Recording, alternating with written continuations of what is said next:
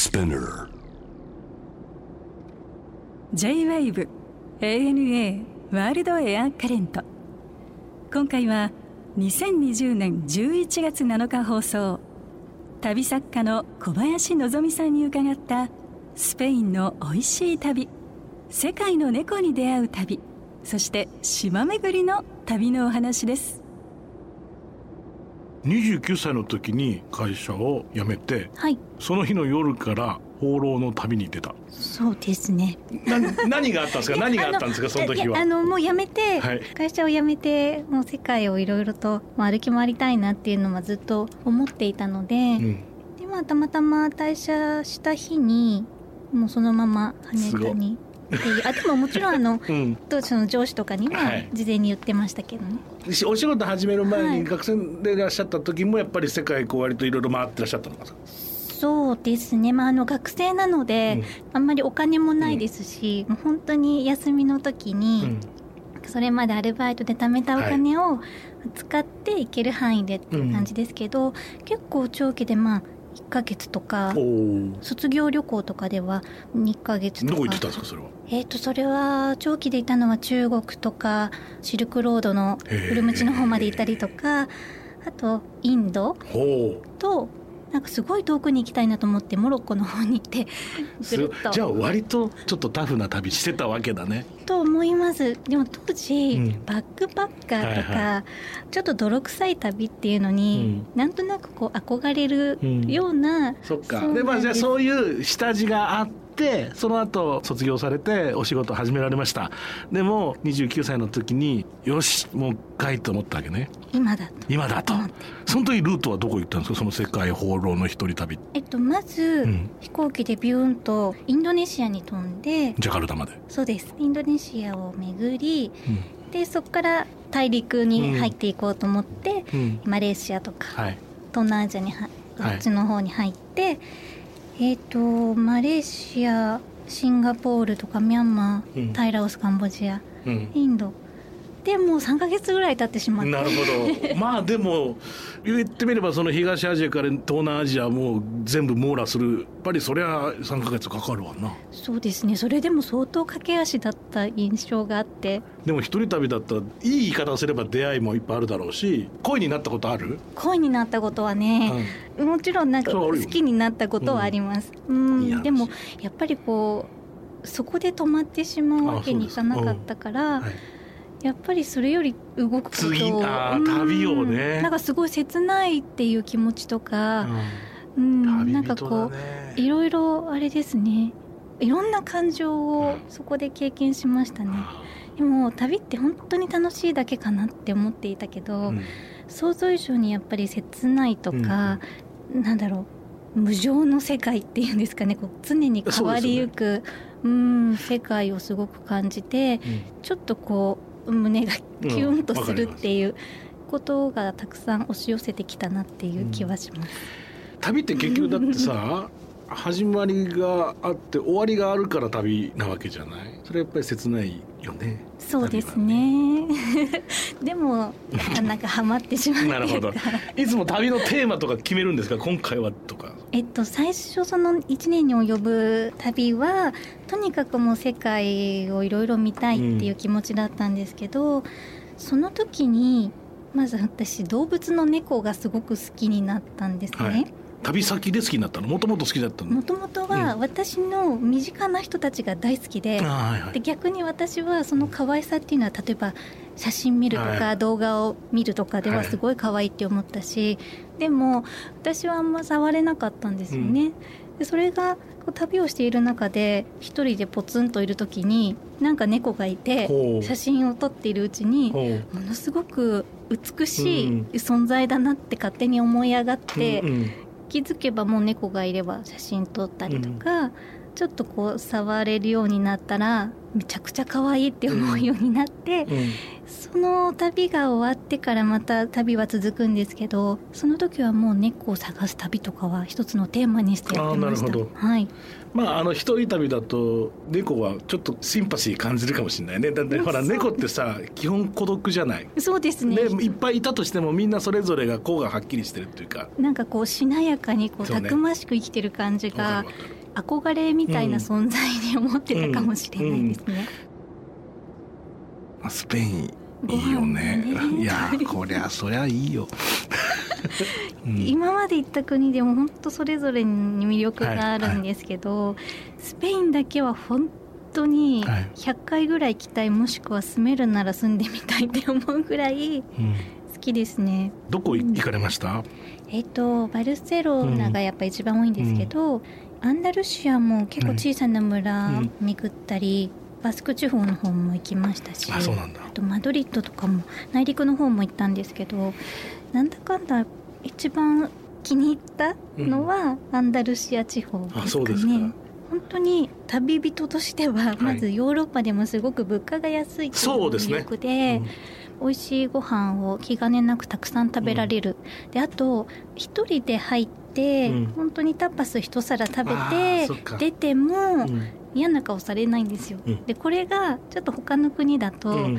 なんとなく気を使ったりすることが多いんですけどそういうのもないし、でこうはしごして食べていくっていうのあも全然なんか楽しめる？ーあのタパスのねやっぱり文化はありがたいよね。我々ねね。なんか居酒屋でさちょこっとつまみながら飲むみたいなのと割と似てるじゃない？そうですね。ね、だから本当おっしゃる通り2品ほど小皿で取って、はい。まあ、あとパンコントマトぐらい食べてね。でああそうですね。ワインにワイン ワイン2杯飲んでもう行きたくなっちゃいます行き行きたくなるな。そうだよね。だからまあそのスナック的な文化があるからねバルには。だからそれで何軒かやるにはいいね。そりゃそうだな。ですね。いうのもいいなと思うし、うん。ですごいたくさん食べた後に、はい。ただ街を歩いているだけなのに、うん。例えばバルセロナだったらもうそこら辺にガウディの建築がドンドンってあって。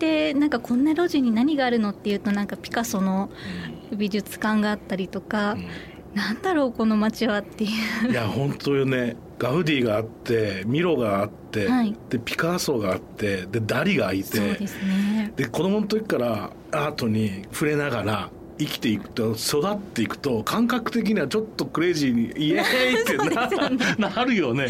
大丈夫？みたいな。小学生大丈夫？みたいな。そうですよね、でもなんかその明るさっていうのがそうですね。さんもうん。ねいや僕もねバルセロナは大好きですね。美味しいし海沿い歩いてても気持ちいいし気持ちいいねですよね、うんあの港町本当に奇跡的な街だなって思うぐらい本当ね。すごく好きですね。でアンダルシアまで抜けていくとでも全然バルセロナみたいな東海な感じじゃないでしょ？そうですもっね。と田舎の。あの本当にうん。街並みがコンパクトで、でもそれをちょっと遠くから眺めるとはい。すごく美しいんですよね。でもちろんご飯も美味しいし、はい。あとなんかより人がこう優しくってうん。穏やかになっていく。うん。でちょっと南に下るともうあの、うん。モロコの方になるのでイスラム文はい。化も少しこう入ってミックスされているので、はい。またなんかこう北とか、まあ、バルセロナとかでは見られないうん。独特な、なるほど。なんかそういう、うん。あのちょっとエキゾチックになっていくね。そうですねエキゾチックになってさらに遠くへ旅をしてきはい。たような気持ちになるっていう。そうだな、うん。もうその辺まで行くとイタリーとかとは全然違う雰囲気になるもんねそうですね。サンセバスチャンはい、とにかくここには食べるだけのために行ったんですけどおもうそれこそ一皿ずつ、うん。もうそれぞれのお店で全部こううちの一押しっていうのが違うんですよ。はい。だからもうここはチーズのスープが美味しいとか、はい。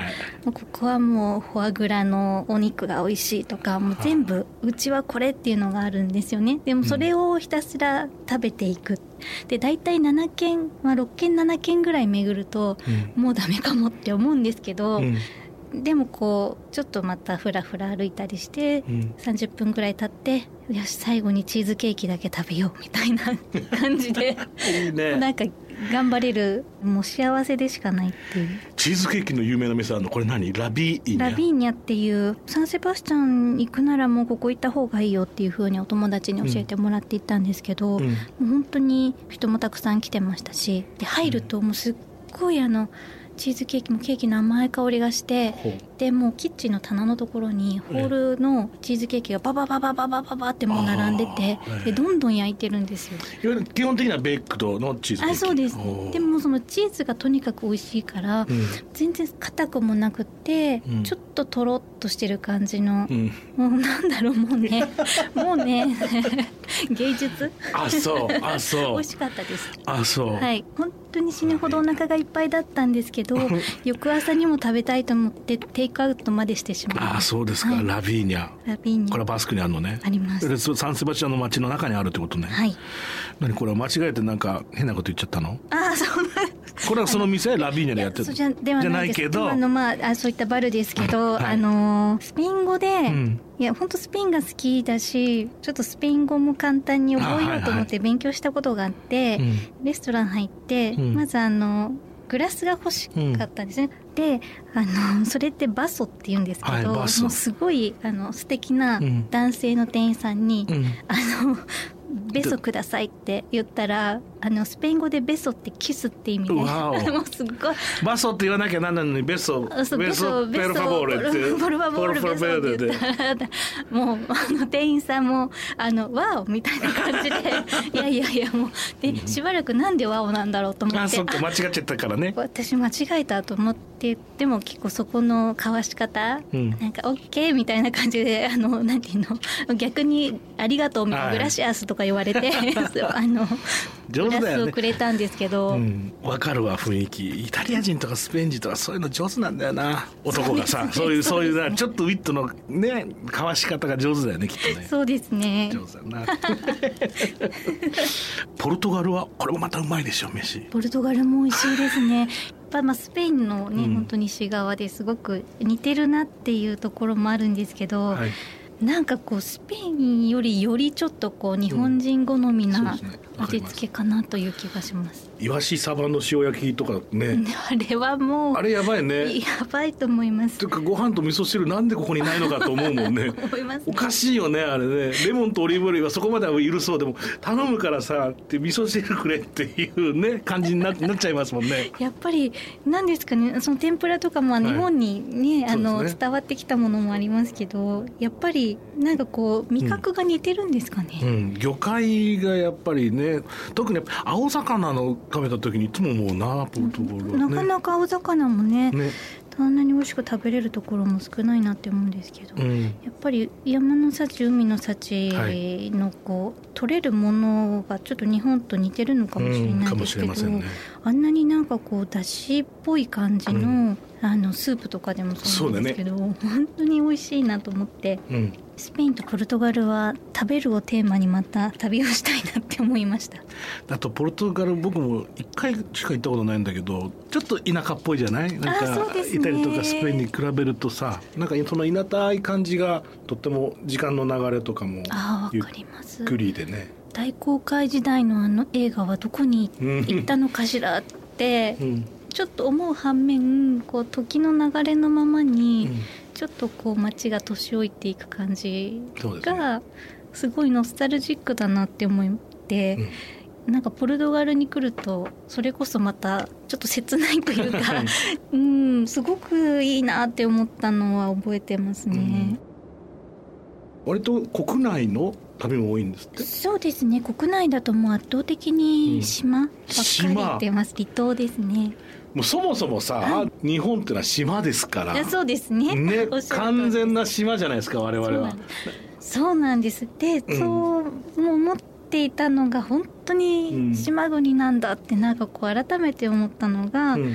やっぱ小さな島に行くようになってから、なんか本土も一つの大きな島だなっていう感覚も持つようにうん。ななっるほどなるほど。て、なんかブワーっていう島があって日本っていう。そうですね。だから今までこうフィリピンとかうん。こう見ていたはい。イメージがあ外国の人から見たら日本もそういう感じなんだなとか、特にやっぱりアメリカ人だったりそのコンチネンタルのヨーロッパの人たち、はい、やっぱりすごい島を感じるでしょうね日本に来ると、ね、そうですよ、ね、ままず地図見た瞬間にね。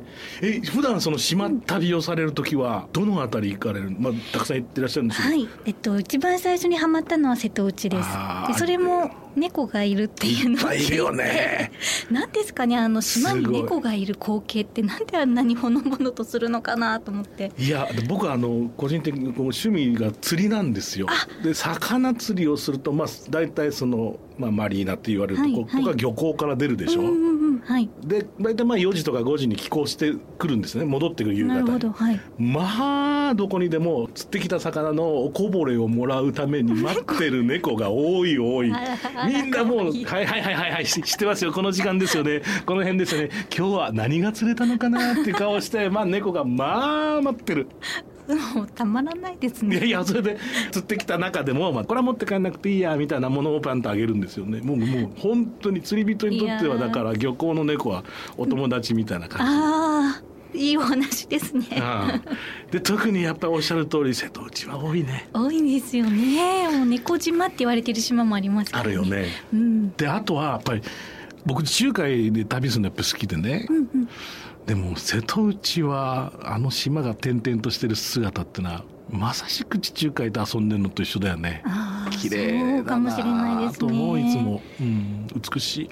美しいですね。うん、あの船で行く時にすごいやっぱ島影がいっぱい見れて、はい、で一つのこう島なのかなって思ってると、うん、船が動いていくとこうファーって離れて、はい、違う島になっていくっていう、その多頭尾が本当にすごいなと思って、で瀬戸内は飛行機でもその上から見た時にが、はい、ああの大きいのは小豆島だとか なんかそういうふうに思うと、ね。うん、なんかちょっと島に詳しくなったなとか言って嬉しくなるっていう。でちっちゃい無人島もたくさんありますからね。そうなんですよね、うん、日本の島の数が、はい。6852あるって聞いた時に、すっごいびっくりして、うん、もちろん無人島も入れて6852頭なんですけど、はい、そんなにあるんだって思って、ね、島で本当にできてる国なんだって思ってその小さな小さな島の一つ一つに文化があって伝統行事とかもできて、うん郷土料理とかもあったりして、うん、なんかすごいことが起きているぞ日本はって